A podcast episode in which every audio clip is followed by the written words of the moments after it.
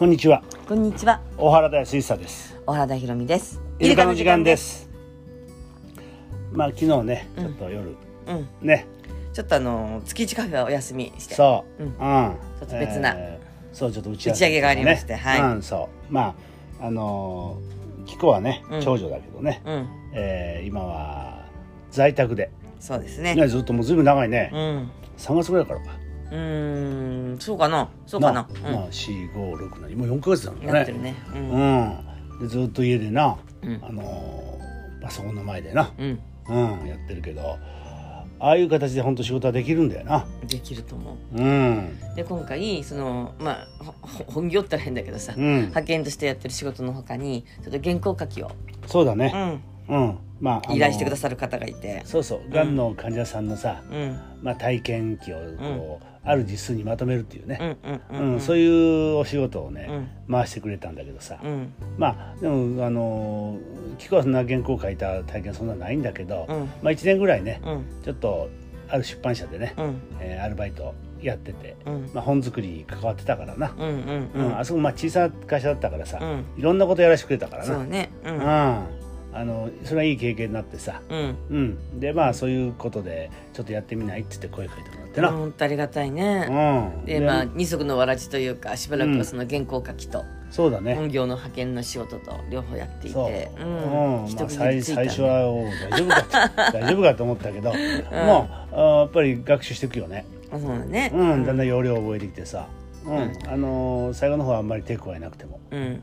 なんかよくあなたが言うけどさ本当集中力ってすごいよねあの子のね。バそうだね。ーッと向かった時のね。そうそうそう、うん。うん。だからあ何でもかんでも集中するわけじゃないからな、好きなことだったうん、らもう。もう好きなことに関しての集中力ってすごいね、うん。あれは見てて羨ましいよ、そうね。うん、そんなのもあってなんか原稿書きややってんのかなこの子とか思ったけどなんかある時わーっとやってさっと仕上げて送ってそうそうそうそんな感じのね。うん、ね。毎日コツコツコツやっていくタイプじゃないんだよ。そうだね。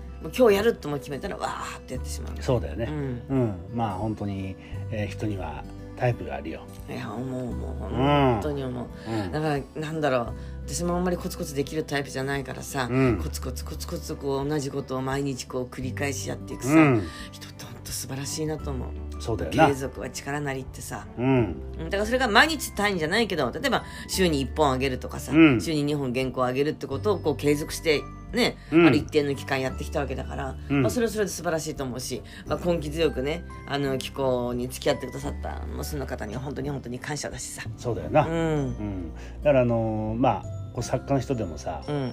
なんか毎日こう例えば原稿紙5枚書くとかさ、うんうんうんうん。なまあ、それを自分に課してるわけですよ、うん。課題としてテーマとして。うんそう。だから5枚書けばさ一月でまあ1作できるかできないかな、ううん。ん2か月で1作とかできるわけだかうんらなうん、だからそれはまたすごいよ。俺にそうでできないけどさ。う、ん。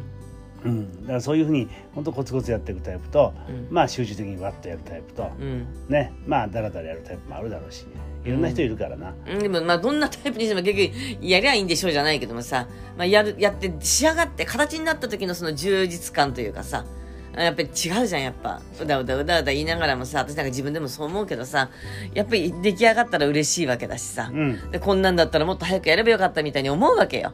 そうだよな。そう思いながら50何年生きてきたんだけどさ。そうだな、うん。だからあのー才能ってあるじゃんな、うん。それぞれね。その才能ってのはさ例えば、えーまあ文才っつってさ、うん。ね、文章書く才能があると。うん。そういう人は結構いるのいっぱい。うん。あのー俺もさイルカの学校やってきたりすると、うん。まあ女の子たくさんね、うん。そういう、えーセミナー来てくれたけどさ、うん。で彼女の中には文章を書くのは得意な子がいたりするわけ、うんうんでそういうのを読むとすごい上手なのよ。うん。俺なんかより上手よ。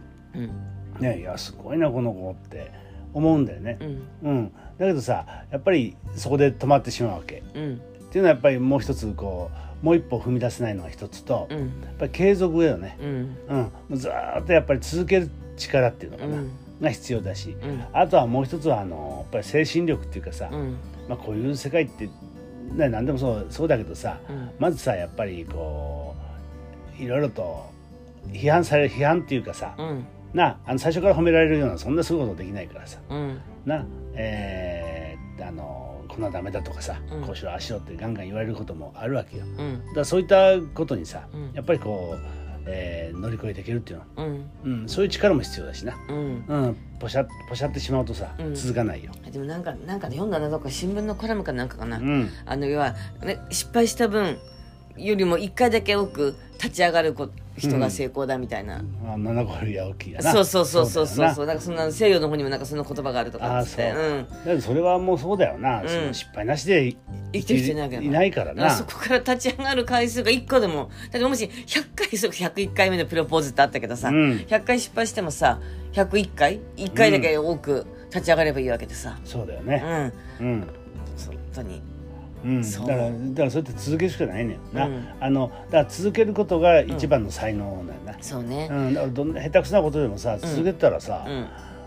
そこでだって続けるっていうことは下手くそだっても続けるっていうことはそその分野に才能があるってことよ。そういうことだよね、うん。なんかよくあるじゃんこの前も芥川賞とかさなんとか賞って発表になったけども、これでもう何何年ですとかさ、うん。最初にあのなんだろうエントリーじゃないや候補に上がって、うん。もうなうん何十年ですとかこれが何回目のあのー何回目か候補に上がって受賞ですとかって言うけどそえー、そうなのかって。実際だってな食べてる人ねその本を書いてなりわいにして食べてる人でもそういうことあるわけだからさ、そうだよね、うん。だからでもさその賞を取ることがうん。成功ではないからな、もちろんね。一概に。だからそれそういうことを成功とする人もいれば、うん。なたでもそのだ、肩書きをだからこれほっと面白いんだけどさ私インド先生ってやるじゃん、うん。そのでホロスコープってなるわけよ、うん。でそれぞれの、まあ、12の部屋が分かれていて例えうんば才能の部屋とか仕事の部屋とかってあるんだけども、やっぱり名誉であったり名声であったりとかそれを何としても今世、うん。ゲットするっていうそういう星の元の人いるもん。それはそうでしょ、いる絶対いる、うん。それはいるよ、うん。うん、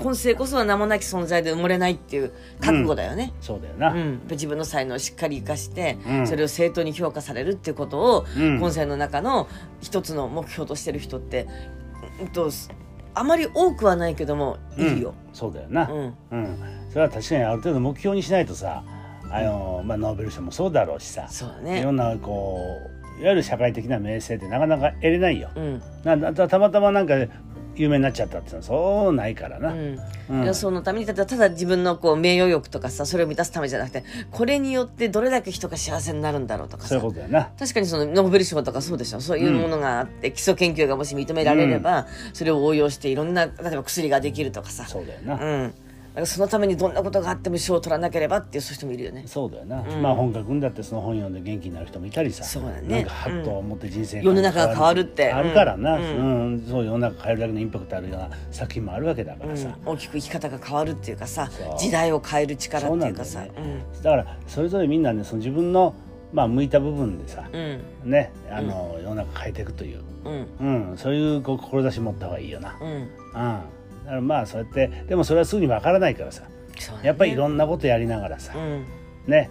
だあの俺だっていろんなことやって会社行って辞めたりとかさ、うん。なあそんな中でさ、うん。やっとなんかああ自分はこの道で生きていこうっていうのがさ見えてきたりした。すごい30年でしょ、なん。でもなんだかんだ言いながら。すごいそう。30年も続くってすごいことじゃん。そう。だけどまあその中でまた今度は新新しいなんていうのかな、うんうん。えー表表表現は文章なんだけど、うんうん。やっぱりその,、えーなんてその周辺部でな、うん。こういうことやってみようああやってああいうことやってみようって、うん。でこういうのを伝えた方がいいなとかさ、うん。いろんな出てくるじゃん。うん。なその時にこう動いてうん。ね、うん。自分でもやってみてうん。それをこう伝えていくみたいな、うん。うん。そういうふうなこう一つのパターンっていうのがねうん。出てきたよね。うん。うん面白いよやっぱ。うん、うん。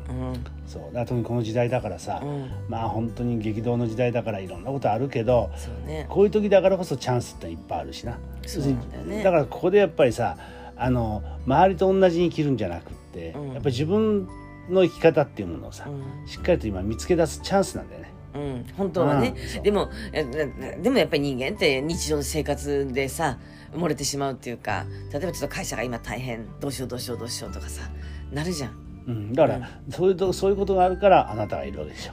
あなたのような仕事があるわけでしょ。そうね。そ確かにね、うん、だからそういった、あのもっと大きな視点でさ、うん。ね、目先の、ねことじゃなくてもっと大きな中でさて自分はどう生きるのがいいんだろうかとかさ、うん。そういったことをそうアドバイスしていくのがあんたの仕事じゃん。そうね。なちょっと先の未来がねあ、うん、分かるとなんか安心して進めるのかもしれない。そうだ。からさ、うん。あのー地面地面に立ってさ、うん。見る世界とさ、うん。えーあのスカイツリーの上から見る世界とは違うわけじゃん。うん。なあ。だからほんとそこまで高くならなくてもいいけど、この前のドローンだよそうそうだな。い近しで飛んでたドローン。そうそう。だから3階ぐらいからさ、うん。ね、えー、3階の窓からこう覗く見るような。全体像がそれでも随分違ううじゃん。うんそうだね。なあ、ううん。んだそんなふうなちょっと視点を変えていくのも大事かもしれないな。そうですね。まあやっぱりいろいろあるよ。これからこれでじゃあね、うん。あの終わりですっていうことにならないと思そうまたいろんなことまだまだ起こるからさ。そうだね。そんな中どう生きるかってことだな、うん。